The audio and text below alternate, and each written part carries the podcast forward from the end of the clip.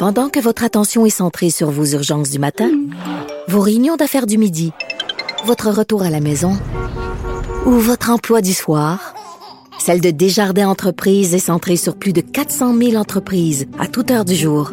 Grâce à notre connaissance des secteurs d'activité et à notre accompagnement spécialisé, nous aidons les entrepreneurs à relever chaque défi pour qu'ils puissent rester centrés sur ce qui compte, le développement de leur entreprise.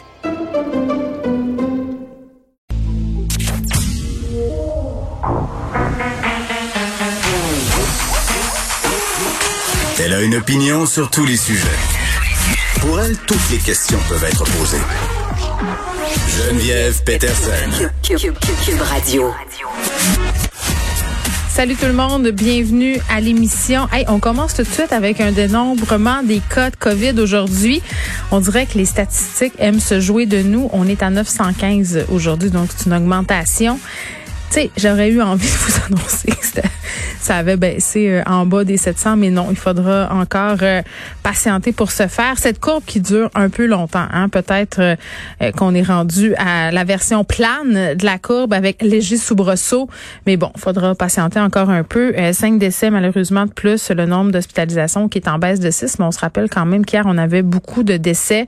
On n'est pas sorti de l'auberge comme on dit, mais la vaccination continue d'aller bon train. Puis tantôt, là, ben en fait, très bientôt, je vais parler avec Benoît Barbeau. On va faire une espèce de petit medley vaccinal parce que il y a eu plein de nouvelles entourant la vaccination qui sont sorties euh, ces, derniers jours, ces dernières heures, notamment est-ce qu'on va euh, être capable de vacciner les jeunes de 12 à 15 ans. On le sait, là, c'est quand même un sujet qui est au cœur de, des préoccupations de bien des gens, notamment les parents, parce que on le sait, à l'école secondaire en particulier, c'est quand même assez problématique ce qui se passe, la distanciation sociale qui est souvent impossible. Et il y a le comportement des jeunes aussi euh, qui, malgré tout, euh, même s'ils sont pleins de volonté, ben parfois font des petites entorses, hein, parce que c'est normal, euh, parce qu'à cet âge-là, parfois on mesure pas très bien les conséquences de nos gestes. Puis aussi parfois, ben sans faire exprès, tu sais, t'es avec tes amis, tu respectes la distanciation, t'es dehors, quand tout à coup, oups, une affaire intéressante sur le cellulaire fait qu'on laisse tomber les barrières et qu'on s'approche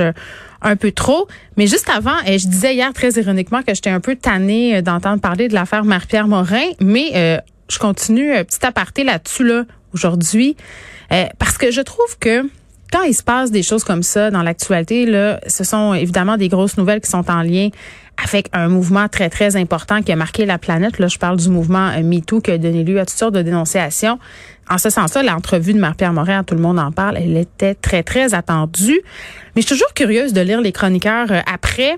Euh, pas les chroniqueurs qui, nécessairement qui réagissent à chaud sur le coup, c'est valable aussi, mais je trouve que c'est intéressant de voir au bout de trois, quatre jours, tu sais, quand on a eu le temps de se faire une tête, de regarder les affaires aller, de lire un peu euh, qu'est-ce qui se dit, qu'est-ce qui se passe sur les médias sociaux par rapport à cette sortie-là, euh, de s'informer aussi par rapport aux spécialistes euh, de la gestion de crise ou des relations publiques sur les perceptions, de lire des chroniques sur sur ce qui s'est passé finalement dimanche. À tout le monde en parle.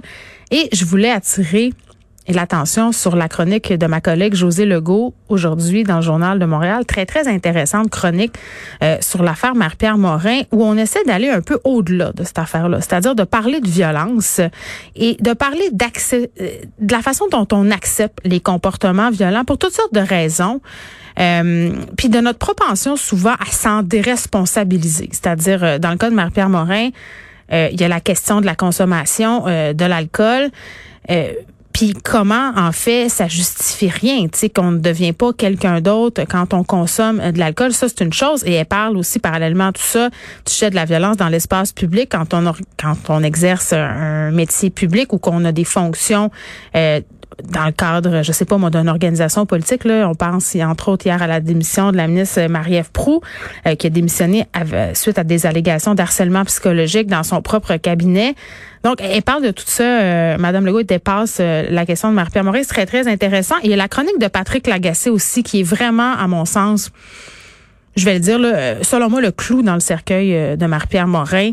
Il fait un rappel des faits. C'est très, très chirurgical. Euh, il se demande est-ce que ces faits-là, les faits qu'on reprocherait à Marie-Pierre Morin, sont de nature criminelle? Et vraiment, là, il fait un peu la recension de tout ce qu'on lui a reproché depuis que les dénonciations envers elle sont devenues publiques. Parce que, en tout cas, j'ai vraiment l'impression, là, en ce qui est trait à Marie-Pierre Morin, qu'en ce moment, le public, puis c'est ce que dit euh, Pat Lagacé dans sa chronique, le public, quand on parle de l'affaire Marie-Pierre Morin, voit tout de suite euh, l'agression envers Safia Nolin, euh, alors qu'il y, a toutes sortes d'autres affaires qui sont arrivées dans la foulée de ces dénonciations-là par rapport à Marie-Pierre Morin, d'autres gestes qui lui sont reprochés, d'autres propos à caractère raciste. puis, en ce sens-là, on est beaucoup resté avec cette idée-là, le public, puis c'est le droit du public là, de penser ce qu'il veut, mais je pense que le public veut réhabiliter Marie-Pierre Morin dans une grande majorité, mais que c'est pas nécessairement le cas euh, du milieu. Je pense euh, au milieu journalistique notamment, euh, au milieu de la télé et tout ça. On verra comment tout ça va se goupiller au cours des prochains mois. Mais deux chroniques très, très intéressantes, donc celle de José Legault et de Patrick Lagacé.